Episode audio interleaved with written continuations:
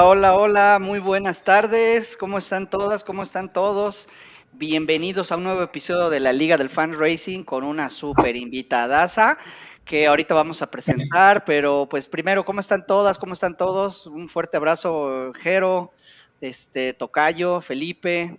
Vamos a extrañar a nuestra amiga Marce que no va a poder estar con nosotros, pero le mandamos un fuerte abrazo a la distancia también para Marcela. Bueno, buenas tardes, buenos días, no sé, también depende del, rincón del mundo en el que nos escuchen, a la hora en que nos escuchen. Eh, me da mucho gusto encontrarles. ¿Qué tal? ¿Cómo están todos? Un gusto también. Muy bien, muy bien. Saludos también a la gente que nos ve en el metaverso. Pronto la Liga del Fan Racing en el metaverso. Tenemos que estar en todo lado. Este, pues muy contentos ahora de, estar con, Pamela Gordon. Este, Pame, bienvenida. Pues em, si quieres ahí, eh, ahorita te, presentamos, pero primero, buen, buen día, buenas tardes. ¿Cómo estás, Pame? Buenas, buenos días, buenas tardes, depende en qué zona horaria estén. Un gusto para mí estar aquí. Soy Pamela Gordón y bueno, entiendo que ya luego me van a presentar, pero es un gusto poder estar hoy aquí para compartir con ustedes un poquito más sobre el tema del CRM. Gracias, Pame. Pues bueno, Pame, igual que, nuestros invitados, siempre eh, una persona con bastante experiencia, más de 10, 10 llegando, ¿qué? Más de 15, 10 eh, años en el mundo del fundraising, eh, en organizaciones internacionales, generalmente apoyando a muchos países, en este caso a Latinoamérica, y por ahí también muy apasionada de, eh, al menos lo que yo recuerdo, Pame, de, de, todo lo que es el CRM y de todo lo que es el análisis de la información. Es más, este, hiciste una maestría en ello. Eh, entonces, creo que estamos en buenas manos en el episodio porque si alguien ha estado viendo estos temas que las organizaciones, debo decirlo, unas más que otras, no vamos a generalizar, pero son pocas las que le toman la, importancia, la, consistencia, yo diría también es eso, ¿no? La consistencia, el, no rendirse y el estar constantemente con el otro lado de la moneda, que es, eh, una vez que ya tienes el donante, una vez que le invertiste tanto dinero en esto, en esto de captarlos, ojo, no solo va para individuos, también va para empresas, eh, también va para tu cooperante internacional. Yo creo que en todos eh, debemos hacer un proceso post eh, captación, que es toda la fidelización, etcétera. Pero en particular en los donantes individuales, sí hay mucho trabajo que hacer y mientras más profesional se lleve a cabo este trabajo, creo que el éxito, pues eh, lo, hemos, lo hemos vivido, está en este análisis de la información, el entender la información que tenemos en nuestras bases de datos y qué mejor con herramientas tecnológicas. Entonces, pues Pame, ahora sí que las cámaras, eh, los micrófonos están abiertos para ti y pues muchas gracias por haber aceptado eh, la invitación y ahora sí, eh, pues empecemos con toda esta magia que es el, gestionar donantes, ¿no? Bueno, sí, muchas gracias a ustedes más bien por invitarme a esta sesión. Para mí es un gusto siempre poder compartir toda la información, porque esto nos hace eh, que nos unamos y que sigamos avanzando justamente por luchar por los derechos de las personas, ¿no? Así que yo muy feliz de compartir esta información. Sí, realmente soy una apasionada del fundraising, de los números, de los datos, bueno, de muchas cosas, la verdad, eh, y pero también sobre todo de compartir, porque creo que en el compartir el conocimiento es donde nos podemos fortalecer. Entonces, bueno, hoy les voy a hablar sobre el CRM, eh, que es como lo clave para poder implementar, porque es importante también implementar un CRM en las organizaciones sociales. Así que voy a compartir em, la pantalla. Me avisan cuando se pueda ver, por favor. Ahí creo.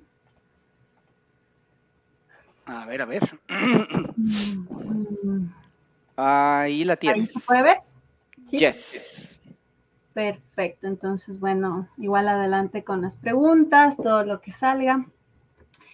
Em, bueno, como les decía, eh, la idea es ahorita hablarles de cómo gestionar la información de los donantes y que básicamente el CRM es la solución. Em, pero bueno, ya que estamos aquí, me gustaría preguntarles qué es lo que primero se les viene a la mente cuando se dice la palabra CRM.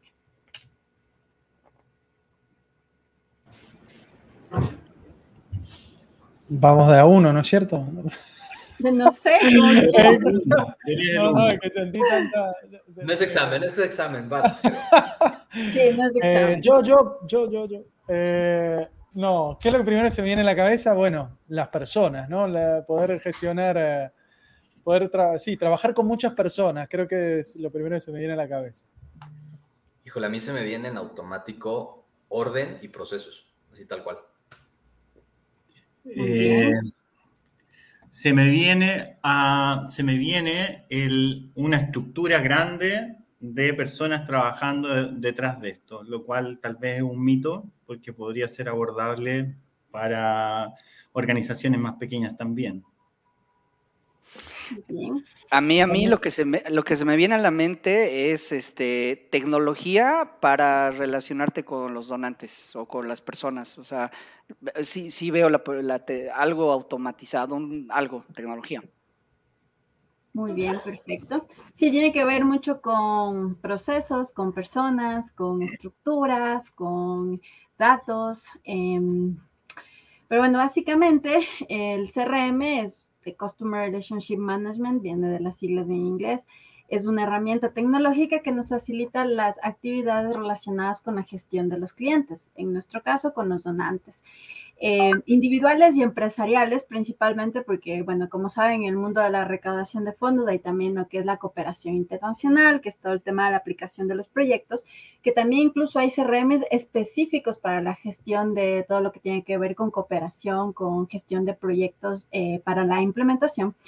Eh, pero es diferente en el sentido de que no podríamos utilizar el mismo CRM eh, para gestionar donantes individuales, empresariales y eh, todo lo que tiene que ver con cooperación internacional.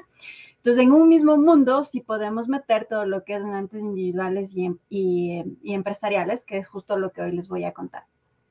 ¿Cuál es el alcance de un CRM? Es básicamente nos ayuda a identificar los procesos, a gestionar los donantes, a fidelizar y desarrollarlos y toda la parte del análisis y el reporte que justamente nos permite optimizar las estrategias y tomar decisiones. Eh, el CRM nos permite organizar la información de nuestros donantes de manera accesible en tiempo real, acelerado y simplificando el proceso de adquisición, fidelización de los donantes principalmente.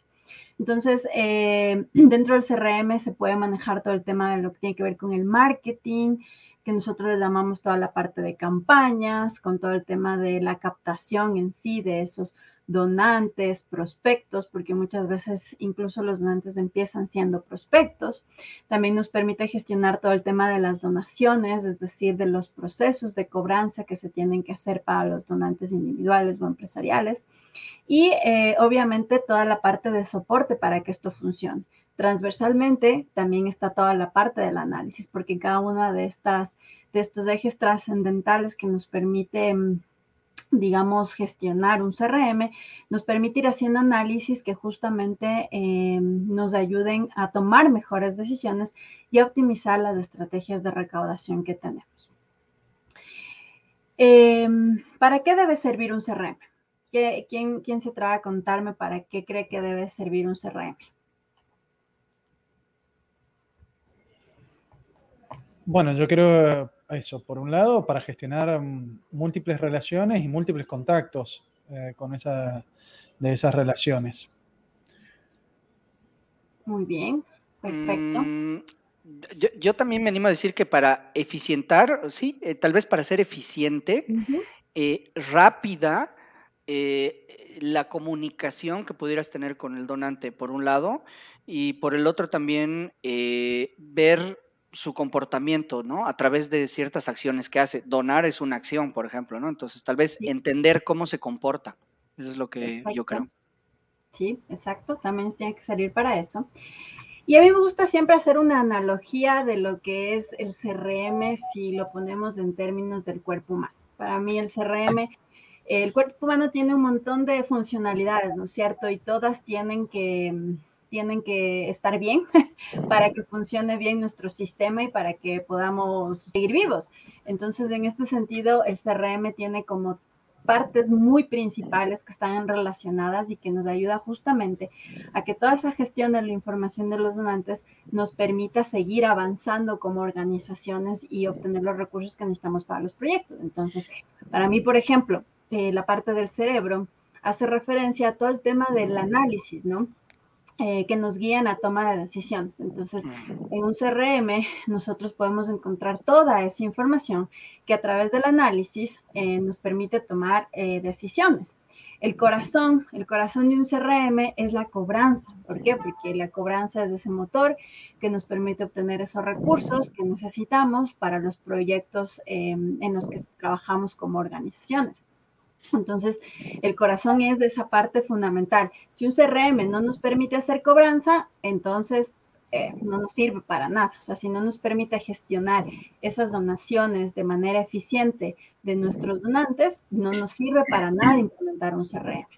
Eh, y, el, y obviamente el cuerpo, ¿no? Todo lo que conlleva, sus brazos, las piernas, todos los órganos internos, que ya es todos esos componentes que vamos añadiendo al CRM para justamente una gestión adecuada, así como el, el cuerpo humano que necesita del cerebro, necesita el corazón, pero también necesita de cada una de las partes internas del cuerpo, como las externas del cuerpo, para poder seguir, ¿no? Entonces el cuerpo, que al final es todo, es donde nosotros podemos em, gestionar las campañas, la comunicación, los datos, eh, que nos permiten justamente gestionar la relación con nuestros donantes.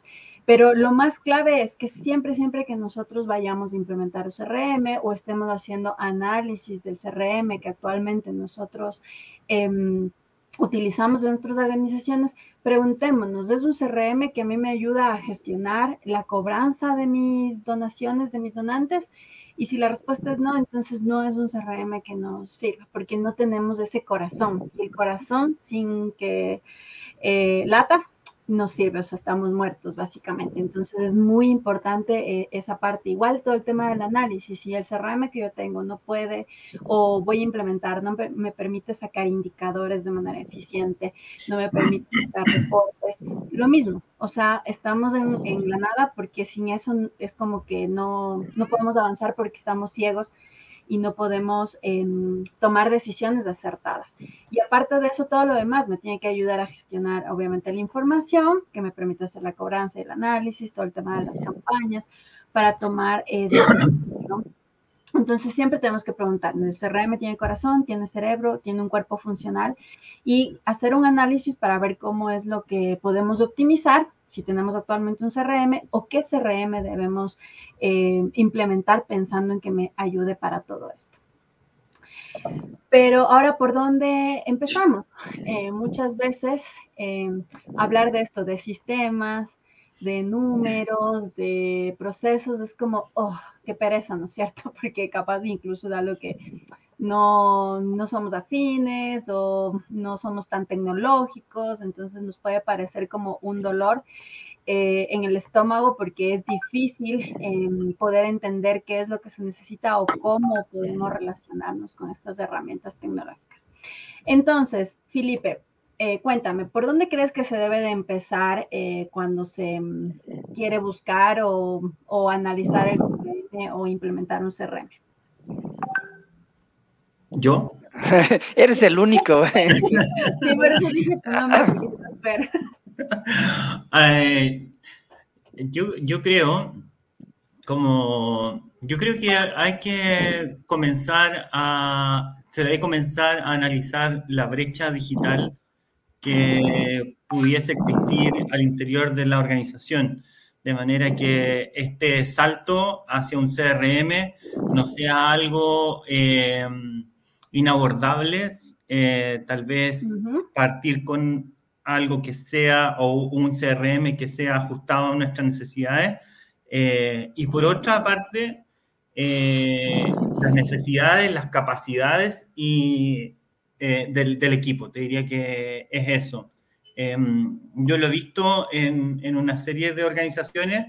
Obvio, hay organizaciones grandes que tienen la capacidad, una cultura digital para implementarlo rápidamente y tienen muy claro cuáles son esas necesidades. Pero otras no, las que son más pequeñas, tienen un equipo reducido, eh, no necesitan todas las funcionalidades de un CRM que puede ser más sofisticado. Entonces, esa, esa decisión puede ser fundamental de por dónde entrar, porque eh, por ahí es una buena idea pero producto de las limitaciones que existen, eh, puede, digamos, generar un, choque interno que hace que esto no sea implementado de buena manera y no funcione. Sí, totalmente de acuerdo. Hay que hacer como ese primer análisis interno, ¿no? Eh, de la gente con la que contamos, de las necesidades que tenemos para eh, a partir de eso entender exactamente qué es lo que debo implementar. Porque les digo, un CRM puede haber desde las herramientas más sofisticadas como los grandes proveedores de CRM, Salesforce, Dynamics, eh, Dynamics de Microsoft, HubSpot. Hay muchos, muchos muy sofisticados que incluso cuestan mucho dinero, pero incluso uno puede hacerse un CRM en Access o puede desarrollar un CRM en Excel. Eh, o sea, CRM a la final, em, como dice su, su nombre, es para gestionar la información de los clientes. Entonces, no se necesita tampoco contar con algo quizás muy sofisticado por tema de recursos, pero que simplemente puede ser una base de datos que le metemos una tabla dinámica y que me va permitiendo ayudar a gestionar la información. Entonces, se necesita también hacer ese análisis para que en todo este proceso em, sea simple y ágil para la organización en donde yo me encuentro. No tiene que ser complicado, no es complicado. Y parte justamente de ese análisis. Entonces, em, lo primero es que hay que definir justamente nuestros procesos de gestión. Entonces, de esa manera nosotros nos damos cuenta el alcance que tenemos y eh, hacemos todo este diagnóstico que tú hablabas, Felipe. Entonces, por ejemplo, está la prospección, ¿no es cierto? Entonces, todas las organizaciones tenemos, en términos de donantes individuales y empresariales, hay unos procesos que se cumplen en todas las organizaciones eh, igual, que nosotros podemos llamar de manera diferente en la organización en la que estemos, pero a la final siempre es ese proceso, el proceso de la gestión de, los donantes individuales o empresariales. Y es por ahí donde tenemos que empezar. ¿Cuál es nuestro proceso de gestión? no el proceso que yo quiero que el CRM haga, de me ingresa la información, me genera un compromiso, no, sino cuál es mi proceso de gestión, cómo yo gestiono mis donantes individuales o empresariales. Y en todas hay estas cuatro, capaz hasta puede haber una quinta o tres, pero a la final siempre es como lo mismo, ¿no? No, hay otra, no hay otro camino. Entonces, por ejemplo, siempre hay la fase de prospección. Yo les cuento aquí como en plan internacional, en la organización que yo trabajo, hemos definido estas cuatro fases. Entonces hay la fase de prospección, que básicamente es definir cómo se desarrolla la acción de captación de los posibles donantes y los resultados que se puede obtener de esta acción. Entonces, por ejemplo, en términos de donantes individuales. La prospección es, por ejemplo, que vamos a realizar em, la captación de donantes individuales recurrentes a través de los diferentes canales eh, que existe, que puede ser face to face, telemarketing, digital, por ejemplo, incluso correo postal. Ok, entonces, eh, aparte voy a hacer em, esto para obtener, no sé, 500 donantes, eh, durante este año y eh, repartido en los diferentes canales. Entonces, esa prospección es ese proceso donde nosotros hacemos todo el tema de la construcción de la acción que vamos a realizar.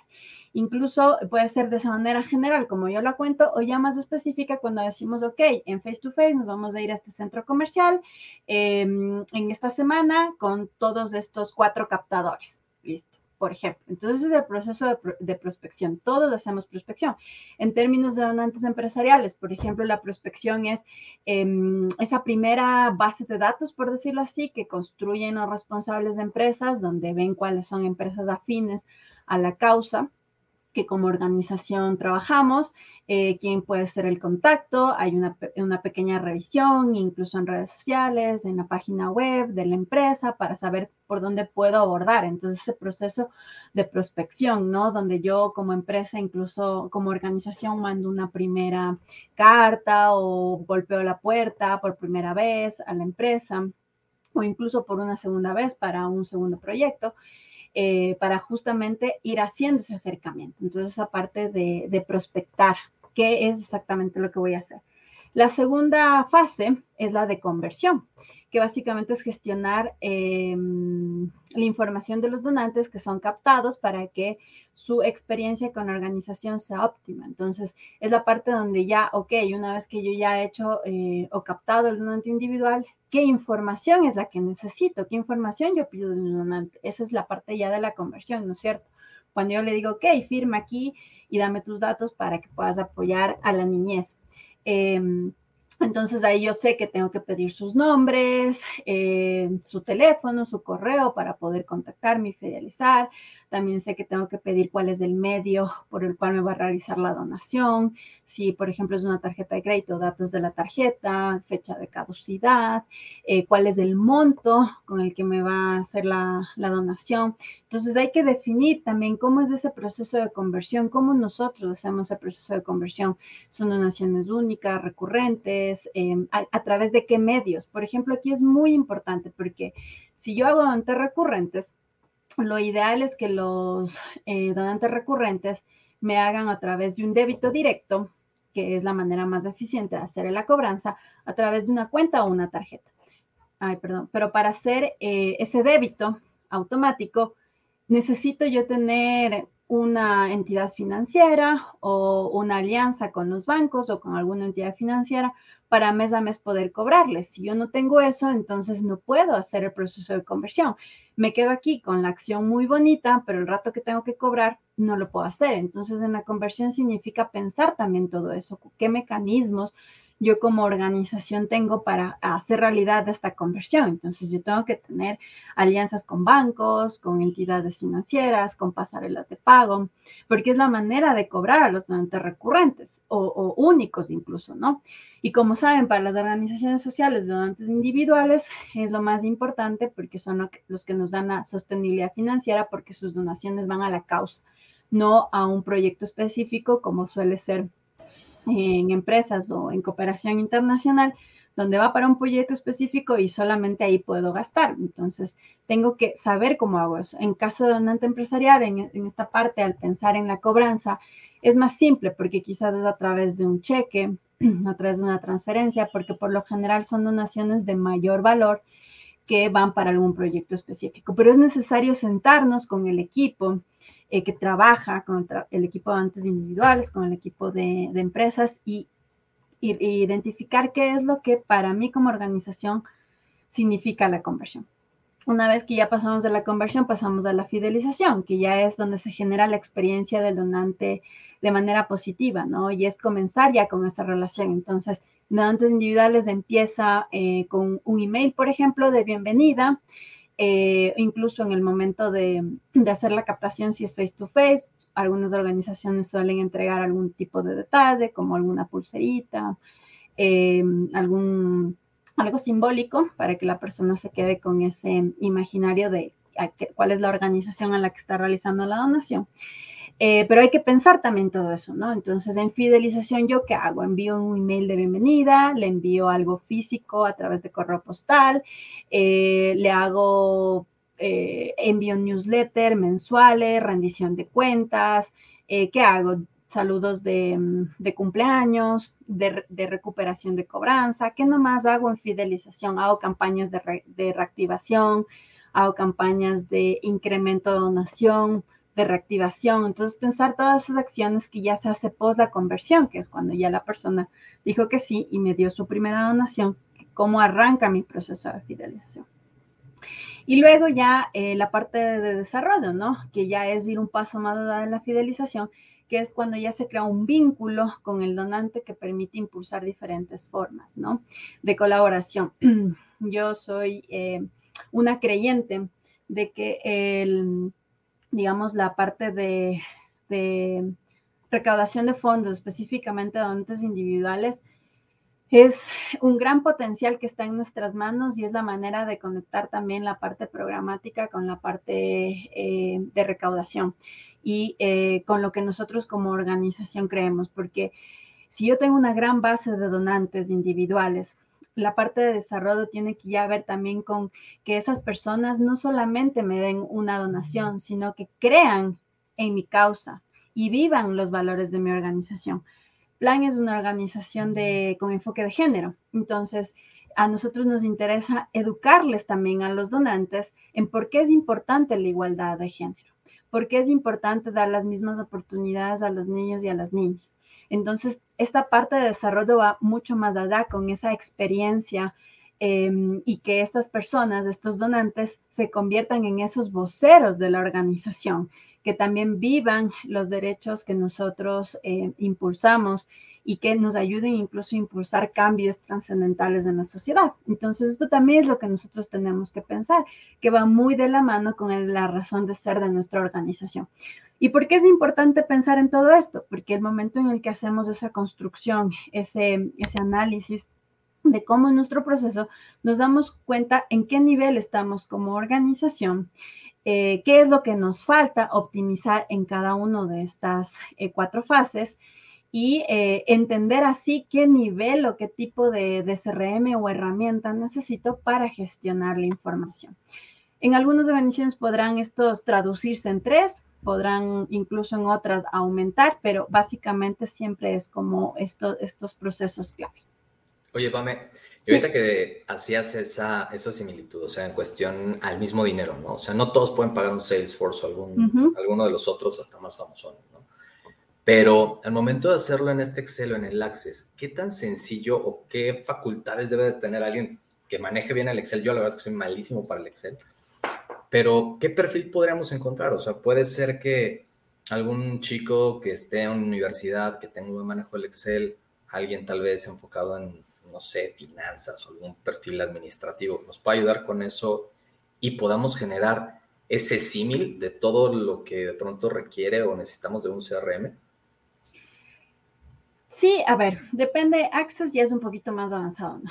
pero sí se puede, por ejemplo, somos una organización muy chiquita que trabajamos a través de voluntarios, por ejemplo, sí podemos ir a las universidades, alguien que esté estudiando ingeniería en sistemas, incluso no tiene ni que conocer mucho de mm, digamos, de una ONG, porque al hacer este proceso de construcción justamente se define esas necesidades y luego se traduce en, la programación.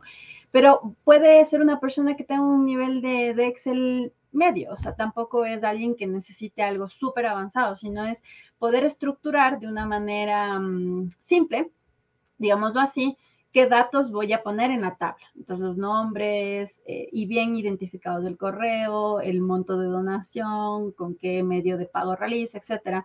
Y luego eso, eh, ver cómo se traduce en la construcción de unos indicadores en Excel, que hay fórmulas eh, y varias funcionalidades del Excel que me permite justamente ir sacando indicadores automáticos no es complejo, o sea, si soy muy sincera, no es complejo. Capaz, yo incluso lo digo así porque me gusta mucho el Excel, pero yo no soy una experta en Excel, o sea, yo considero que tengo un nivel medio, em, porque hay cosas increíbles para hacer en Excel. Así que alguien solo con un poco de visión y un poco de conocimiento puede estructurar un simple Excel, eh, columnas bien estructuradas, crear una tabla dinámica y ir haciendo todos los meses del análisis hacer un par de fórmulas de suma, de promedio, eh, un par de fórmulas con buscar sí, por ejemplo, para saber, no sé, cuáles donantes cumplen con esta condición para una campaña. Así que no necesitas tampoco tener grandes conocimientos, sino más bien saber exactamente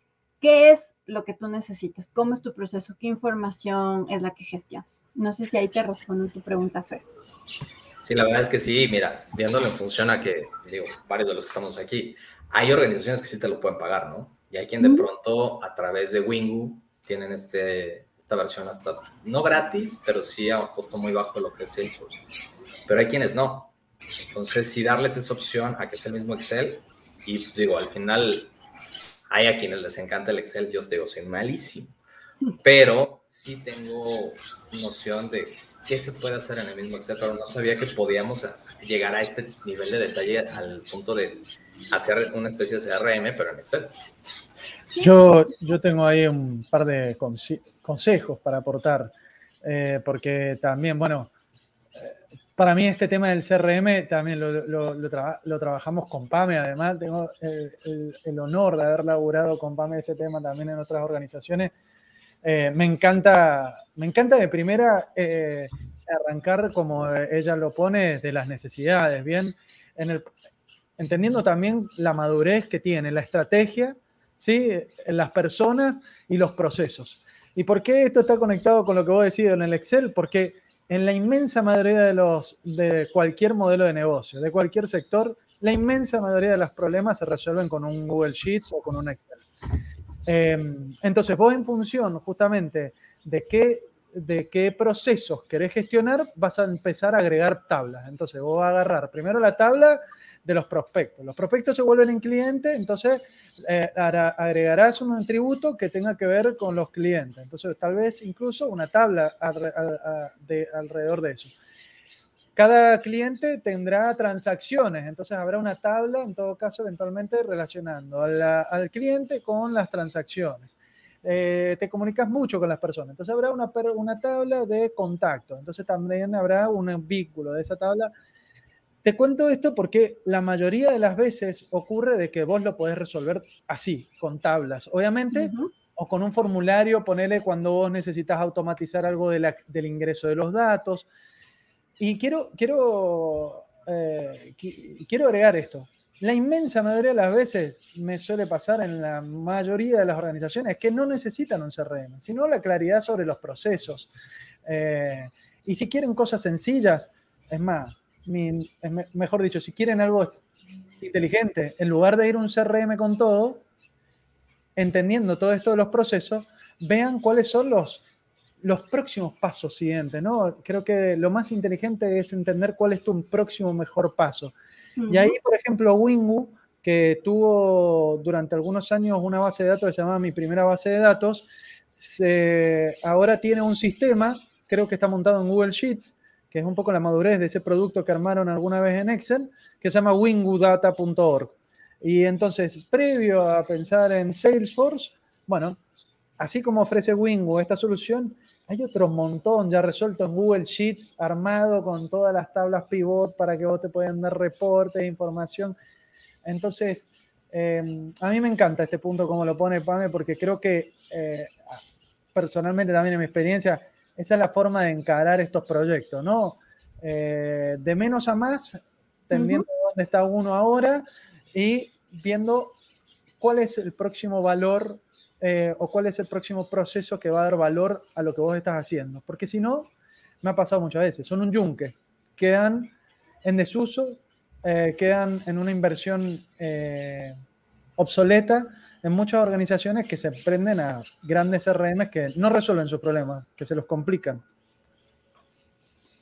Sí, exacto, totalmente de acuerdo contigo, Jero, porque incluso puedes tener todo el dinero del mundo y puedes pagar el mejor CRM del mundo, pero si tú no tienes claro esto, si tú no sabes exactamente qué es lo que haces en tu proceso de gestión y en qué punto te encuentras actualmente, vas a implementar un CRM que no te va a durar mucho, porque va a ser la cajita que te entregan como CRM, porque CRM es como que te entregan una cajita y tú le vas poniendo componentes, entonces te van a entregar y vas a comenzar a desarrollar algo que no, no tiene tanto mm, foco para que tenga una base sólida que te permite seguir evolucionando el CRM, porque incluso una vez que tú implementas, hay como fases. En la primera fase implementas como todos esos cimientos que necesitas, pero poco a poco eso tiene que irse desarrollando con los procesos y también conforme van desarrollando eh, mejores aplicaciones de CRM. Entonces, si tú no construyes bien esas bases, Luego el CRM es cualquier cosa que no te sirve y que no puede evolucionar y que llega un punto donde en vez de ser eficiente es ineficiente. Y yo he visto organizaciones que les ha pasado eso. Entonces, eh, para eso incluso, teniendo los recursos más grandes del mundo, tienes que entender esto y saber qué, cuál es ese paso que tú quieres dar. Porque en términos de CRM uno puede mm, necesitar una bicicleta y otros eh, podemos necesitar una nave espacial e incluso podemos empezar con una bicicleta hasta llegar a la nave espacial. Pero a veces, si no hacemos esto, nos perdemos y, que, y terminamos queriendo construir lo que siempre nos pasa en los proyectos tecnológicos, la supernave espacial que no nos sirve para lo que yo necesito ahorita. O termino construyendo la bicicleta que tampoco me sirve para lo que yo necesito ahorita. Entonces, por eso esta fase es súper, súper importante.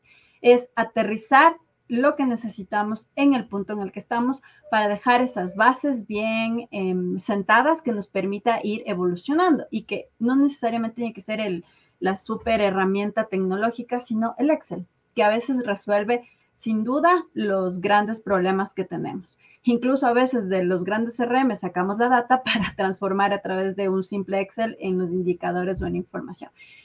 Lo importante es que tenemos que empezar a hacerlo, o sea, em, como organizaciones el poder tener eh, la información de los donantes individuales o empresariales y no utilizar esa información de manera correcta, no almacenar esa información de manera correcta es un gran error, porque eso no nos permite evolucionar en nuestras estrategias. Entonces, el mensaje es, entendamos cómo es nuestro proceso, en función de eso, definamos cuál es nuestra necesidad y vayamos adelante, sea con un Excel o sea con un Super Dynamics o un Super Salesforce.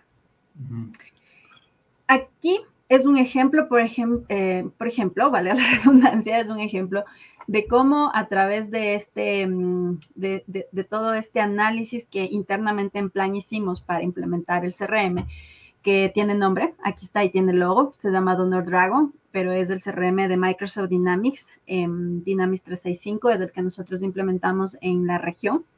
Todos los países de la región tienen este CRM. Eh, hicimos todo este proceso de construcción. Nos sentamos a definir cuáles eran nuestros procesos de gestión. Hicimos un taller con todos los países y nos sentamos a definir. Y esto es como, por ejemplo, el resultado de lo que terminó, ¿no?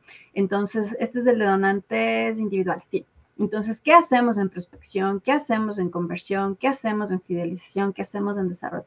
Como ven, no, creo que faltan algunas partes porque son un poquito más largos algunos, pero tampoco es que es wow, un millón de cosas. Porque igual, incluso en plan, siendo una organización súper grande, eh, que tiene recursos, recién estamos haciendo donantes individuales.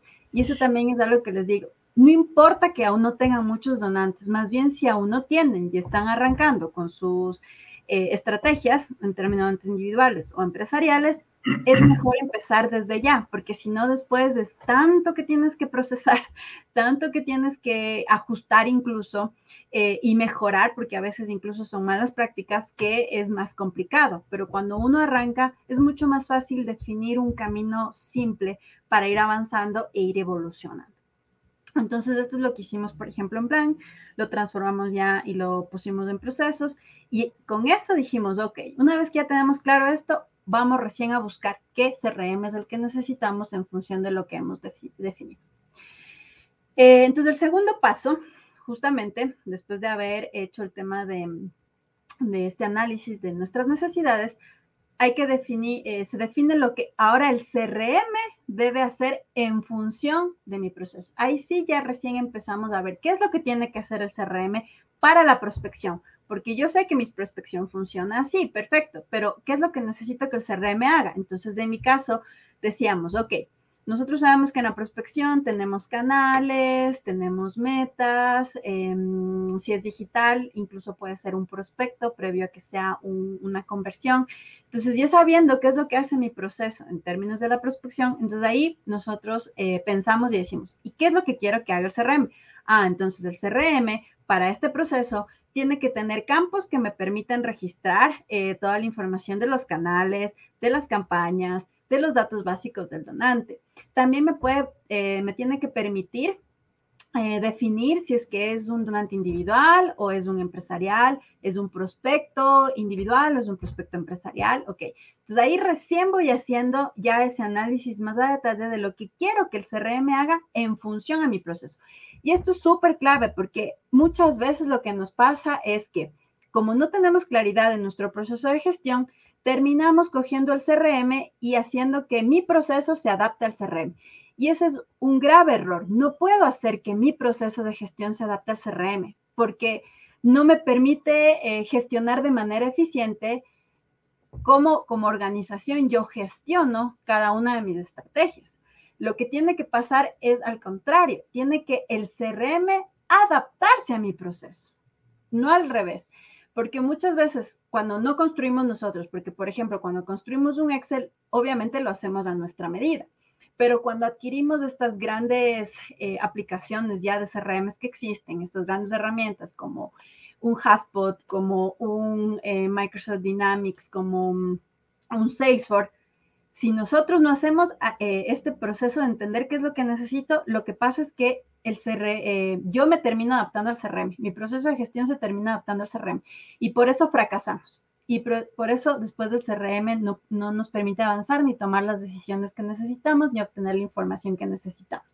Entonces, tenemos que hacer que el CRM se adapte a mi proceso. Ahí es donde es la clave. Si logramos eso, construimos bien los cimientos y esos cimientos nos permiten avanzar y evolucionar, que esa es la idea de tener un CRM.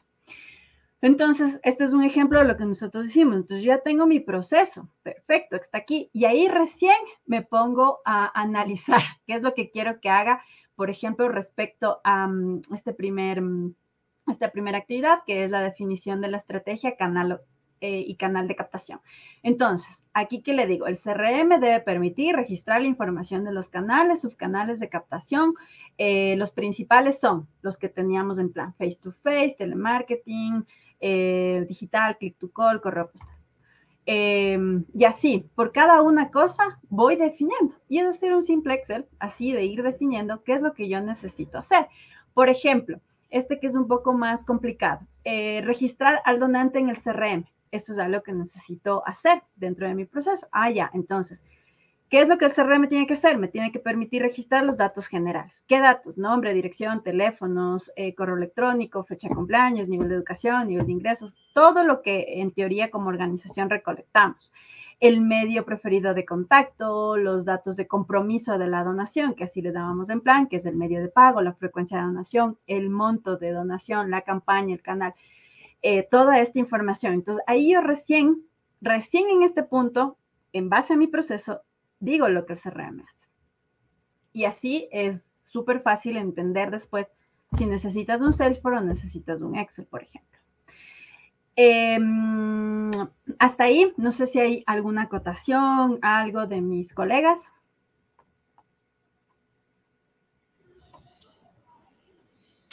Creo que ninguna, Pame. Todo, todo está increíble. Gracias. Perfecto. Entonces, una vez hecho este ejercicio, que no les voy a mentir, toma tiempo, pero es necesario, porque si esto lo hacemos bien, luego lo demás es súper fácil, porque no hay cómo perdernos, no hay cómo perdernos en la construcción del Excel, porque si me pierdo, regreso a ver qué era lo que necesitaba, y si estoy con un proveedor que me está haciendo la implementación del CRM, esa es la base para ellos. Incluso esto les ayuda a ellos para que la implementación eh, sea más simple, ágil y fácil, porque no, no nos ponemos recién en ese punto a definir qué es lo que necesito, sino ya hay como una base y más bien se va mejorando en el proceso ya de la implementación y del desarrollo.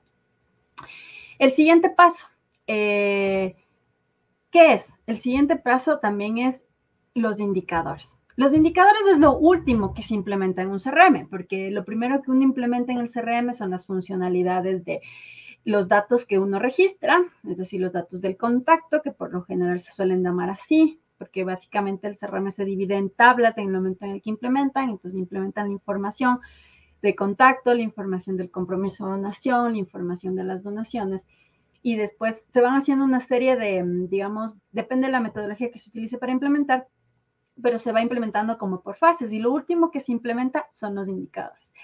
Pero no porque sea lo último que se implementa es lo último que tengo que pensar, no. Esto también tiene que estar en el inicio de este proceso que nosotros hacemos de análisis, de entendimiento, de construcción de los procesos claves de gestión, porque si no eh, considero qué indicadores son los que yo quiero medir, que necesito medir, no construyo arquitectónicamente bien el CRM para que me pueda dar esto.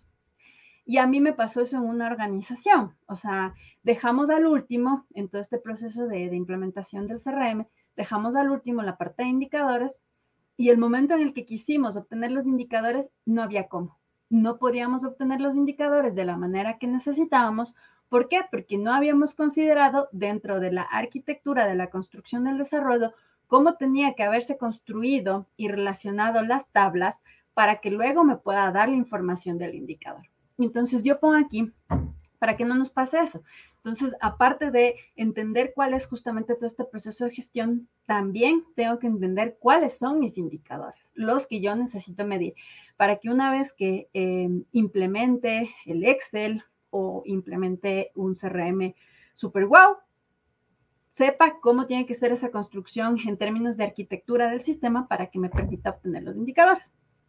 Aquí yo les traigo algo que justo trabajé con Jero, que siempre lo recuerdo. Em, creo que en, una tarde loca nos pusimos a, ahí a hacer gráficos y bolitas y cuadritos para poder eh, definir justamente cómo era una lógica de medición de indicadores donantes individuales. Y que creo que se utiliza en muchas organizaciones eh, y que es esta que les presento aquí, que justo construí con Jero hace, no sé, cinco años más, no sé cuántos años ya. Varios eh, más. ¿Cuántos? Varios más, seguro. sí, creo que ocho. Unos ocho. sí, exacto, mínimo unos ocho años. Eh, en una tarde así loca de la que hablábamos de números porque a los dos nos gustaba mucho todo el tema, nos gusta mucho todo el tema del análisis. Y por ejemplo, esta es una lógica de donantes individuales. Entonces, ahí veíamos y decíamos, ok, nuestros donantes individuales es el total de los socios, porque así llamamos nosotros ahora en, aldea, en plan, eh, total de socios. Y eso tiene que estar en función de los donantes activos, más los donantes inactivos son los que hacen el total de socios. Entonces, como lo básico. Eh, y para poder construir una lógica adecuada, uno parte de un concepto matriz en el caso de mm, aldeas, en el caso de plan, nuestro concepto base es la definición de lo que es un socio activo. Un socio activo para plan es una persona que al menos ha hecho un pago, un recurrente, o sea, si es un donante recurrente, al menos ha hecho un pago recurrente en un periodo de tres meses. Si la persona deja de pagar, eh, por ejemplo, el cuarto mes, ya no es considerado, considerado un socio activo. En aldeas es en seis, me parece que UNICEF también es en tres, pero todas las organizaciones tienen como este concepto de qué es el socio activo y ese es como el, el concepto madre, porque uno necesita como un concepto madre para poder construir luego eh, los demás indicadores. Entonces, para nosotros es tres. Y en función de eso se determina si es activo o inactivo. Entonces, eh, para que pase de un estado a otro, que son estos tres cuadrados grandes, los estados, lo que nosotros hablábamos y decíamos, ok, un socio activo para que pase a ser inactivo o es alguien que me da a mí me cancela su compromiso de donación, por ende ya no lo puedo cobrar y es inactivo, o es alguien que por definición de estos tres meses eh, ha dejado de pagar y es un socio por falta de pago. Eh, para que uno sea un donante mm, inactivo, ¿qué es lo que pasa? Es un socio captado, porque hay que hacer una diferencia también entre lo que es un socio captado y un socio nuevo, que es el de acá. Porque estamos hablando que cuando una persona es activa es porque al menos ha hecho un pago. Entonces, cuando yo capto los datos de una persona y le registro en el CRM, hasta que la persona no me haga el primer pago y ese pago sea efectivo, entonces no le puedo decir que es activo. No puedo, porque para que sea activo, al menos un pago. Entonces, el socio captado entra como socio inactivo. El momento en el que hace ese primer pago, entonces se convierte en un socio nuevo. Es decir, cuando hace su primer pago, no importa en qué mes, pero me hizo su primer pago. Y ahí pasa inactivo. Y después las únicas dos formas de inactivo, estas dos. Otra forma de ser socio inactivo es que reactivas. Fuiste un cancelado o fuiste un falta de pago y reactivas tu donación con un pago efectivo y ya eres un activo. También hay operaciones que son justo estas que les estoy hablando, son operaciones que pasan dentro de un mismo estado, que es incremento y disminución, eh, que pasan aquí mismo, en, lo que es el socio activo. La idea de esto, yo les conté así rapidito, una, una forma de definir los indicadores, pero tienen que hacer este proceso o sea, cuáles son sus indicadores claves, qué es lo que quieren medir. Y no son los únicos, ¿no? Porque luego viene la efectividad de cobranza, también la atracción, etcétera. Pero tienen que tener una base y esa es la base que tienen también que construir para poder implementar de manera correcta un CRM. Eso, no sé si quieres adicionar algo, Jero. No, para nada, para nada. Me encanta volver a ver este gráfico. Sí, siempre lo utilizo yo. Eh, y bueno, una vez que ya hemos definido cuál es mi proceso de gestión, he podido definir cuáles son, eh, qué es lo que el CRM tiene que hacer respecto a ese proceso de gestión. Y también he definido cuáles son esos indicadores que yo tengo que medir a través de toda esta información que maneja en mi CRM. Armo mi mapa. En plan le llamamos el mapa del donante y es lo que están viendo aquí. Es exactamente el mapa del donante de Plan Internacional. Les estoy compartiendo. Eh, ¿Por qué? Porque todo eso ya se tiene que, para que nuestro cerebro pueda como hacer justamente una interpretación y ya definir, ya para pasar a la implementación, hay que todo eso traducir en algo como más estratégico.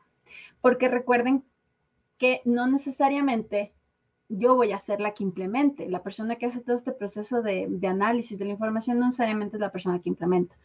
Entonces tiene que de alguna manera traducir eso en cómo se traduce ya todo este conocimiento en la gestión de este donante, del donante. Entonces se arma de una manera conceptual. Es, y aparte, bueno, esto les estoy contando de cómo hicimos en plan, ¿no? Todos estos pasos hicimos en plan. Y una vez que hicimos esto, armamos nuestro mapa del donante, que es donde estaba toda esta información, todo este mundo de procesos, de lo que el CRM tiene que hacer, de los indicadores, para traducirlo en este mapa que nos permite entender cuál iba a ser el alcance de nuestro CRM, de manera como más gráfica, más intuitiva, más que cualquier persona que coja pueda interpretar y entender qué significa esto. Entonces nosotros les llamamos los donantes y sus formas de colaborar. Entonces nosotros ya con todo este proceso definimos que nosotros en CRM queríamos gestionar los donantes individuales, los donantes empresariales, voluntarios y donantes representativos, que son básicamente la junta directiva, por ejemplo, que no necesariamente son, perdón, que no necesariamente son donantes individuales, son embajadores, incluso son periodistas que a veces nos ayudan a difundir noticias, etcétera influencer, que ahora son como muy famosos y los utilizamos mucho a veces para las campañas. Nosotros definimos que todos estos cuatro grupos queríamos gestionar en el CRM. Perfecto. Y que de estos cuatro grupos nosotros queríamos eh, a nivel del donante eh, gestionar esta información, pero a nivel de su compromiso de donación también eh, definir en función de su compromiso de donación. Entonces nosotros definimos que dentro de los donantes individuales íbamos a tener cuatro diferentes formas, si lo queremos ver así, de colaborar con la organización. La una es el DIR regular, que es donante individual regular, persona que mensualmente me hace por lo general una donación de 10 dólares. El donante esporádico, alguien que me da una, dos, pero tres veces o quizás solamente una vez en la vida, es decir, la persona que no ha firmado un compromiso de que todos los meses me va a donar. El donante sponsor, que son los padrinos, em, que por ejemplo en nuestro caso solamente Brasil hace sponsor, que este es este producto que es un promedio de donación mayor al regular. Eh, por lo general, el regular es de 10, el de sponsor va de 30, 25 dólares eh, y queda a un niño o a una niña eh, apadrinada. Y el de merchandising, que le llamamos así, que es cuando vendemos productos. Nosotros tenemos un, digamos, un producto que se llama La Revolución de las Princesas. Les invito a que googleen www.larevoluciondelaSprincesas.org y es una serie de cuatro cuentos em, de las típicas princesas de Disney, pero que em, están cambiados, editados, es decir, eh, no, no las princesas son salvadas por el príncipe, sino más bien eh, juntos se salvan, es un poco así, son muy lindos los, la serie de cuentos. Entonces, venta de productos que llamamos merchandising definimos que en donantes empresariales queríamos gestionar los donantes empresariales regulares, que son enfocado un producto a, tiendas de barrio, que me dan igual con una regularidad una donación. Donantes empresariales esporádicos, que es lo que más tenemos en un donante empresarial. Los de marketing, que por ejemplo es los productos con causa, o cuando simplemente una empresa me abre sus puertas para hacer face to face. El donante va a ser registrado como un donante individual regular, pero eh, la empresa también le voy a registrar para saber que me está colaborando de esa manera. Y los que nosotros en plan llamamos los giving kind, que son las donaciones en especie, las empresas que también me dan donaciones en especie. También nosotros definimos que así como queremos gestionar sus compromisos de donación, que son estos, eh, tenemos que gestionar las donaciones. Es decir, no solamente quiero saber que me van a dar una donación de 10 dólares, sino quiero saber eh, si me pagó o no me pagó en este mes la donación. Entonces, dentro del compromiso se definió qué información se iba a gestionar, es decir, eh, datos de cobranza, banco, eh, frecuencia, etcétera. Y en las donaciones, saber todos los meses quién me paga y quién no me paga. Por eso es importante saber a través de qué herramienta o plataforma yo gestiono la información de esta donación. El donante individual también es voluntario representativo, eso quiero aclarar. O sea, un donante individual básicamente es una persona como Felipe, como Fer o el otro Fer, o como Jerónimo, como yo, como cualquiera de ustedes que da a la organización, que no, no es como una donación empresarial. Entonces, como em, donante individual, yo también puedo ser un voluntario. Y también puedo, porque estoy donando mi tiempo o estoy donando mi experiencia, mis, mis recursos em, eh, intelectuales. Eh, o si soy representativo como influencer, estoy donando mi, figura, mi figura pública. Eh, pero no los metimos dentro de aquí porque no queríamos nosotros complejizar con el tema del compromiso de donación, porque estos en sí no generan un compromiso, porque no hay una donación eh, monetaria. Aquí queríamos hacer la diferencia entre la donación monetaria y la no, pero sí definimos que hay relaciones entre los donantes y que un donante tiene una, un donante individual tiene una relación de 1 a n, es decir, que yo al mismo tiempo puedo ser un donante regular, un donante sponsor, un esporádico o un donante de merchandising. Yo, Pamela Gordón, estoy registrada una sola vez en el CRM, pero con cuatro diferentes compromisos de donación e incluso como voluntaria también. También definimos que necesitábamos eh, registrar campañas, canales, las fuentes de inversión, para lo cual invertimos para atraer cada uno de estos donantes, y que también necesitábamos registrar los prospectos o leads. Leads en el caso de donantes individuales y prospectos en el caso de donantes empresariales. Incluso nosotros definimos que un donante empresarial arranca su proceso como prospecto. No puede existir un donante empresarial que no sea prospecto. ¿Por qué? Porque en plan internacional nosotros hacemos una cosa que se llama ethical screening, que es un análisis para ver si es ético relacionarnos con esa empresa. Y eso hacemos antes de entablar una relación. Entonces, la única manera es que empiece como prospecto y pase todo ese prospecto interno que nosotros hacemos del ethical screening. Entonces aquí se redujo todo esto de una manera súper simple y con esto sabíamos que era lo que ya necesitábamos. Entonces una vez que hicimos esto dijimos, ok, necesito un gran CRM, no un Excel. Con un Excel no voy a poder porque incluso era a nivel regional para poder tener también la vista a nivel regional. Entonces dijimos, vamos adelante. Y ya, eh, una vez que armamos este mapa del donante, definimos que queríamos hacer la gestión de la cobranza, la cobranza, la fidelización y el monitoreo. En el caso del donante empresarial, definimos que lo clave iba a ser el acercamiento, la segmentación, la negociación y la transparencia como ejes transversales de lo que cada cosa tenía que, cómo tenía que funcionar en el CRM. Eh, y una vez que ya teníamos todo eso, recién nos pusimos a buscar un proveedor. Ahí es donde uno dice, ok, necesito un Excel o necesito algo grande. Este es el cuadrante mágico de, de Gartner. Em, que básicamente hace como un análisis de los mejores CRM a nivel mundial y los califica como líderes, los que están en challenge, eh, los que son visionarios o los que em, son chéveres para jugar, algo así. Em, y aquí están como los más importantes, Salesforce está a la cabeza, este es del 2021, está Microsoft, eh, están todos estos. Pero aquí no ven CRMs de ONG, eh, CRMs, hay CRMs también de ONGs, ahí este Neo CRM, ahí este Unit4, este GONG, este QONEX, este Central Station CRM. Nosotros en plan lanzamos la convocatoria para que todos se presentaran. Ninguno de ONG se presentó, incluso les escribimos para que se presentaran, no se presentaron y a la final decidimos que fue Microsoft Dynamics. Y así hicimos esto al final. Entonces uno no puede empezar buscando el proveedor, porque si no termina el CRM, nosotros adaptándonos al CRM. Uno tiene que primero hacer todo este proceso de construcción que les digo y luego buscar qué es lo que necesita. Eh, para buscar qué proveedor, ya para ir finalizando, que creo que estoy pasada un minutito, pero para ir finalizando, em, hay que definir eh, claramente nuestros objetivos, eh, porque los CRM representan innumerables características y servicios. Entonces tenemos que nosotros por eso hacer todo este proceso antes. También tenemos que ver el precio y el calendario de implementación, porque también yo puedo decir, wow, yo quiero este de Salesforce, porque sé que incluso tiene todas muchas ventajas para ONGs, etcétera, eh, pero tengo que también analizar el precio para ver si es que yo como organización puedo sostener esos costos.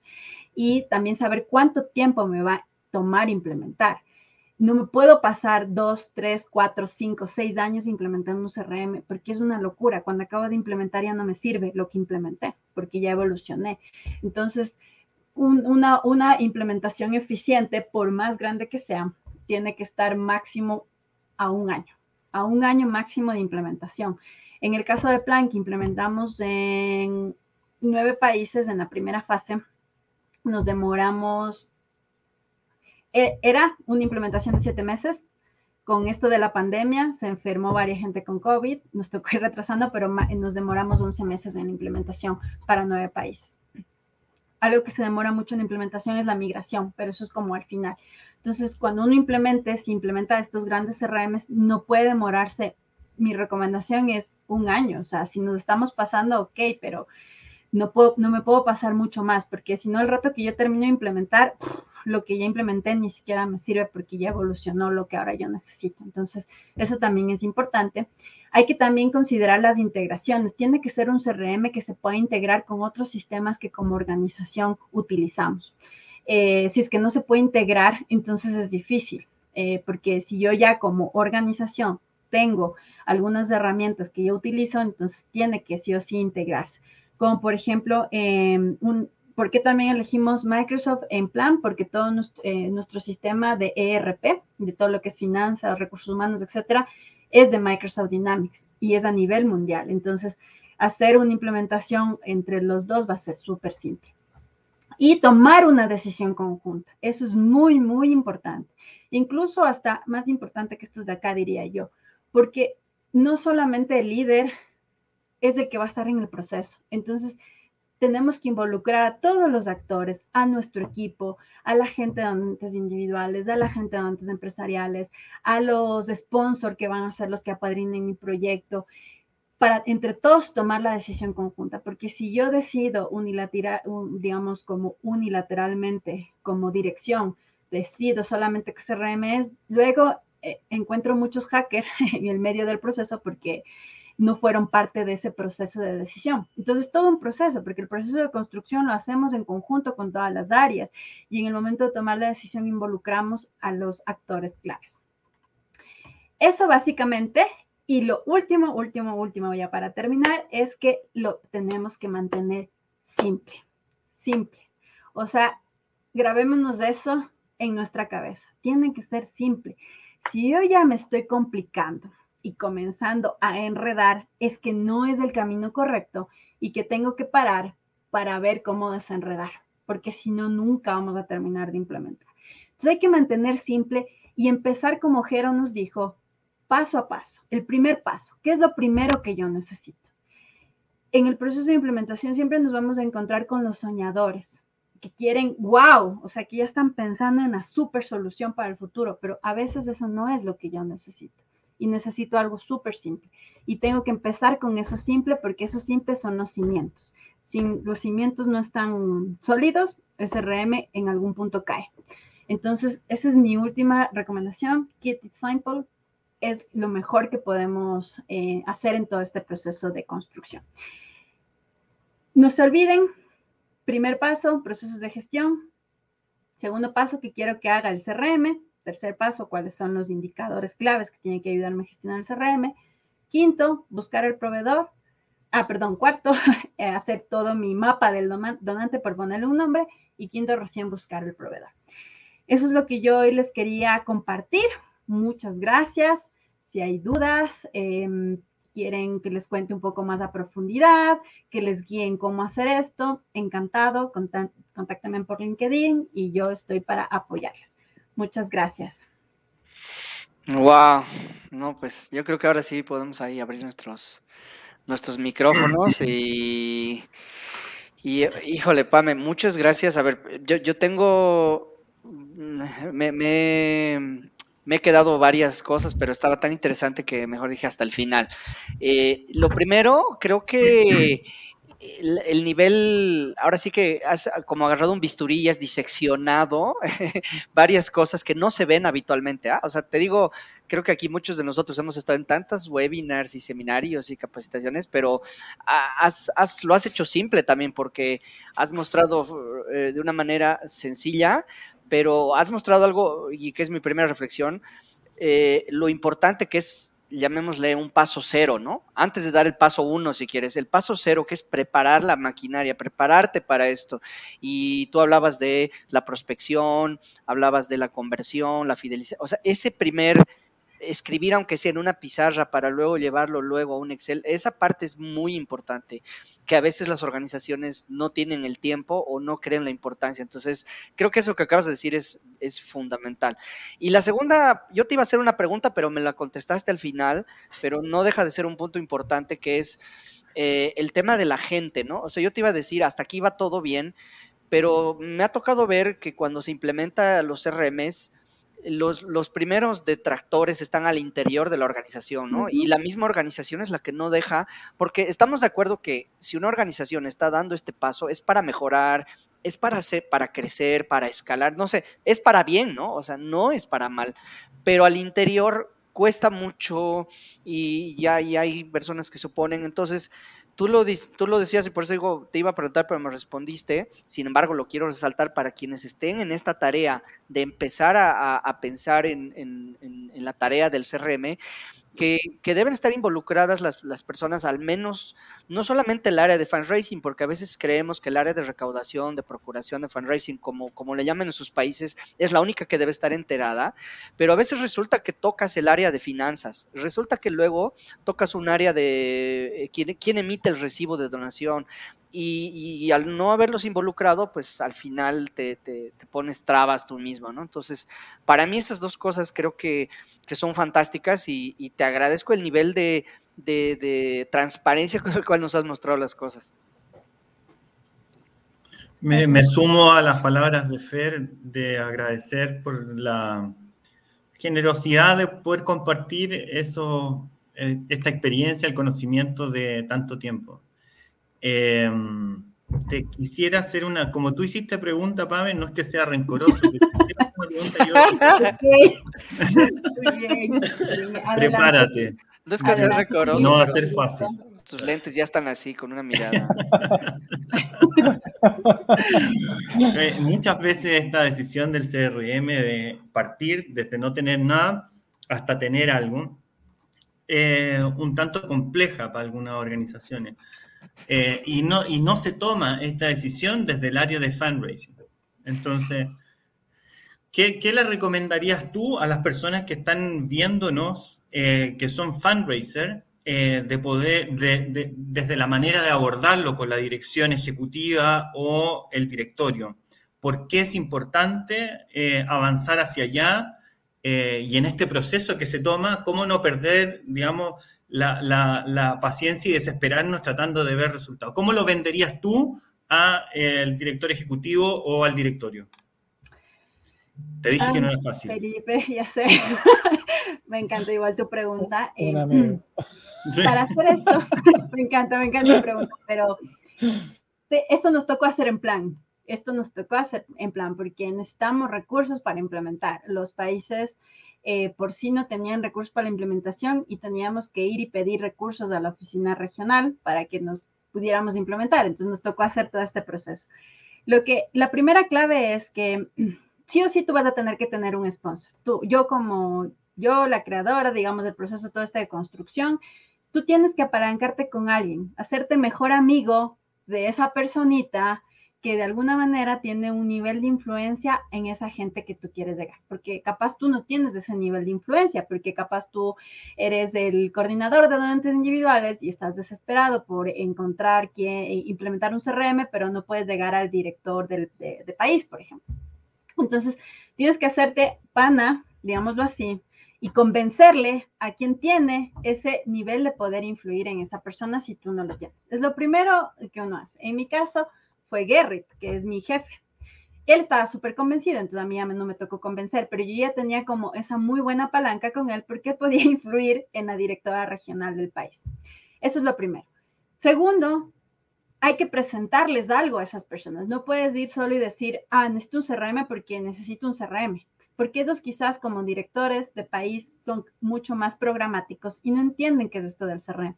Entonces tú tienes que traducir tu necesidad de una manera súper simple. Y la manera más simple de traducir esto para mí es decirle costo-beneficio. Actualmente no tenemos y significa esto. Si nosotros tenemos esto, vamos a crecer de esta manera.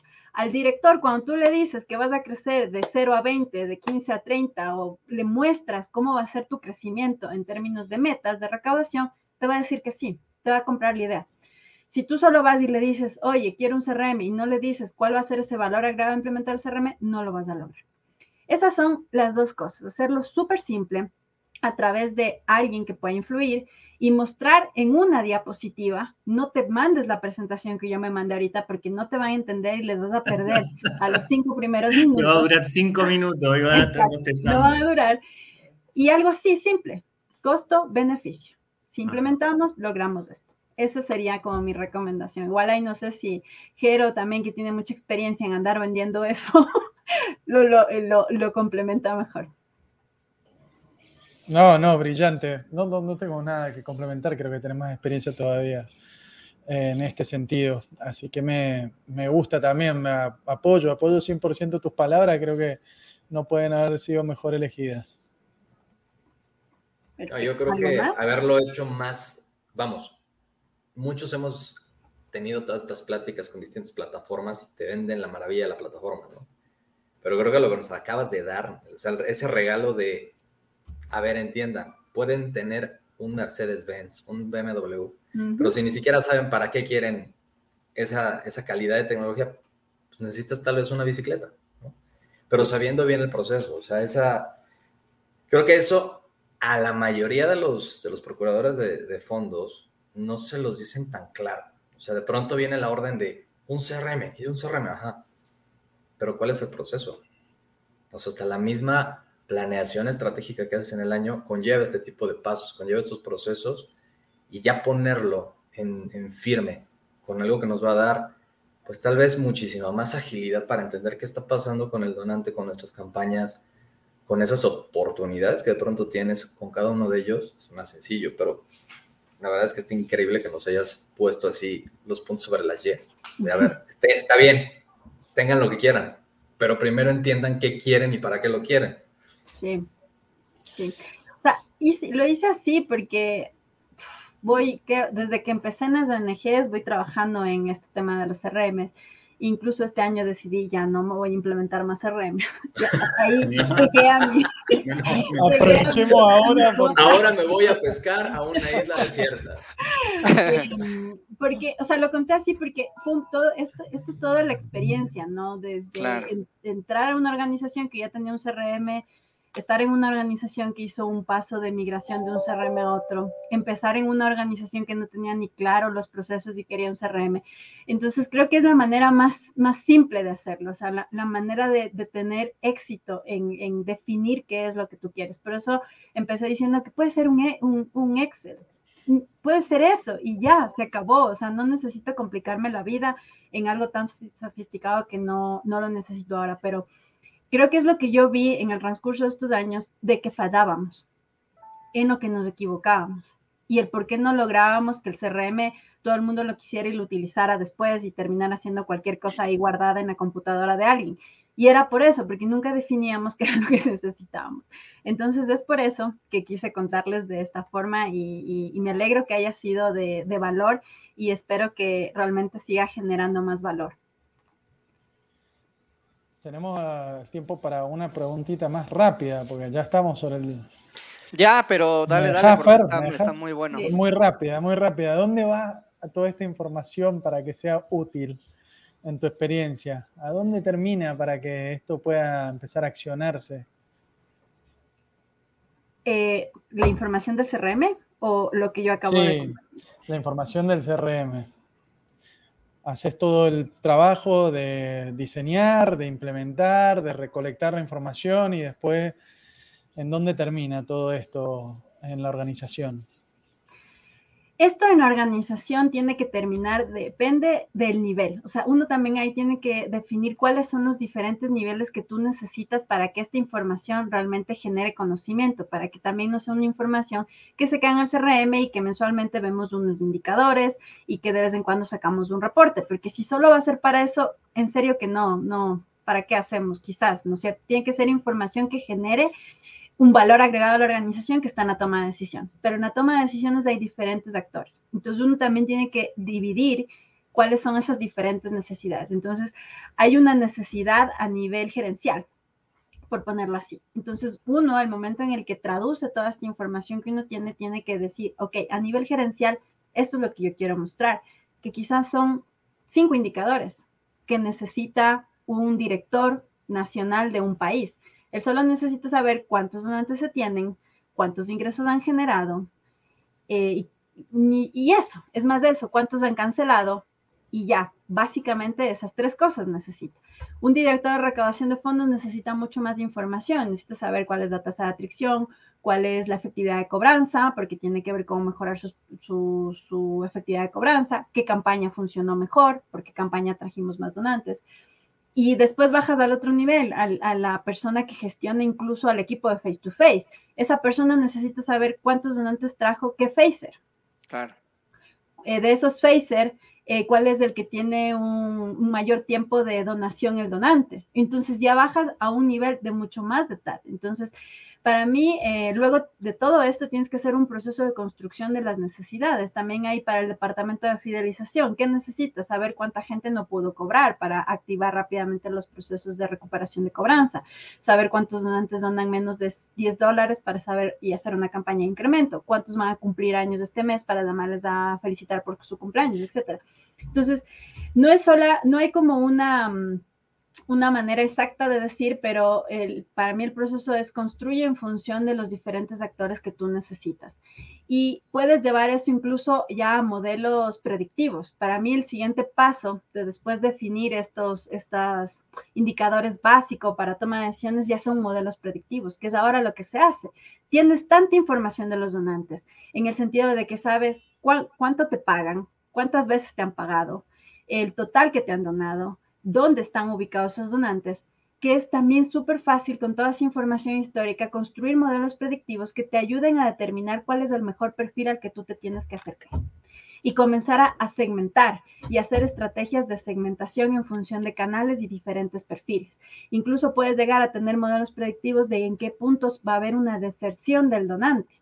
Cuando ya llegas a ese punto, es súper fácil activar el mayor tiempo de permanencia del donante. Entonces, para mí el siguiente paso, eh, después de, esta, de esto básico, que son como los indicadores de reportes, es como modelos predictivos. No sé si ahí respondí tu pregunta, Jero. Total, gracias. Oye, pues este, híjole, podríamos estar de nuevo mucho, mucho tiempo y pero te agradecemos, este, Pame, eh, por, por, el tiempo. Primero, vuelvo a repetir, por la transparencia y la, y, la, y, la, y la sencillez, la forma tan fácil como has comunicado. Un tema difícil, porque la verdad no es un tema así muy sencillo, sino eh, creo que se ha entendido muy fácilmente todo el proceso. Eh, este episodio va a estar en breve, entre hoy y mañana ya en todas las plataformas para que puedan verlo o para que puedan escucharlo en el podcast. Eh, y bueno, también aprovechamos, Pame, con tu presencia para decir que este es nuestro último episodio del 2021. Eh, ha sido un año bastante interesante, bastante intenso. Estamos muy contentos con todas las personas. Eh, gracias a toda la gente que, que nos escucha, que nos ve. ahí nuestros amigos de, de Spotify, por ejemplo, nos dicen que nos están escuchando en 10 países, así que agradecemos mucho uh, uh, el que nos escuchen, pero también nos pone muy contentos y nos dice que creo que debemos seguir con esta construcción y, transmisión del conocimiento, pues de personas que eh, lo que nos gusta es hacer esto que están viendo. algunos nos les gusta el CRM, otros les gusta los donantes individuales, la gestión de cooperación internacional, la comunicación, pero lo que más nos gusta es que a las organizaciones les vaya bien. ¿No? Y que cumplan sus misiones. Entonces, este, pues nada, nos vemos el siguiente año con, más sorpresas, con más organizaciones, con más casos brillantes como el de hoy de Plan Internacional junto a Pamela. Y pues nada, equipazo, liga, extrañando a Marce, pues ahora sí sus, sus, cartas a Santa Claus, sus su, su despedida navideña. Me encantan tus palabras, Fer. Gracias eh, por compartirlas. Te siento inspirado y me han inspirado, así que me dejaron un poco emocionado. También gran cierre de año para todas, para todos. Gracias, Pame. Eh, te deseo también un 2022 eh, brutal, increíble, inolvidable. para ustedes también, compañeros, para vos, Marce, también, que espero nos estés escuchando. y bueno, y espero verles pronto ya el año que viene con, con un poco más de esto. Eh, les mando un abrazo y un cariño enorme y los mejores deseos para todas y todos. Eh, me, llevo esas palabras y ese deseo también me lo, hago eco de que también en sus organizaciones puedan eh, multiplicar sus éxitos en todos los lugares en donde se necesitan en el mundo. Lo mismo, digo. Muy bien. Muy bien. Idem. Idem. Idem. todo. Sí, sí, hermoso. ¿Se dieron cuenta que Felipe en los últimos episodios entre noviembre y diciembre, eh, primero la barba ya más blanca, luego ya cada vez más rojo la, vestimenta, y ya solo le falta el trineo. Lo tengo, ¿verdad? El reno. Estoy complementando renta haciendo esto, digamos, trabajo esporádico. bueno, pues, eh, pues Tocayo. Eh, gracias, de verdad, a todos. Pame, mucho gusto. Gracias por la información. Y pues equipo, digo, igual Marce, aunque no está aquí, seguramente nos está escuchando, lo escuchar. Pues gracias por todo lo aprendido en el año. Espero que sigan sembrando y cosechando éxitos. Y pues el siguiente año viene interesante. Entonces, a poner más leña en el asador. Ahí, ahí, ahí les traeremos sorpresas. Tenemos eh, algunas cosas eh, en, el, en el horno, así que pronto les avisaremos. Por lo pronto, sigan todos los episodios, entrense a Spotify y que tengan excelente fin de año. Gracias a todos gracias, y nos vemos gracias, pronto. Gracias, Pame.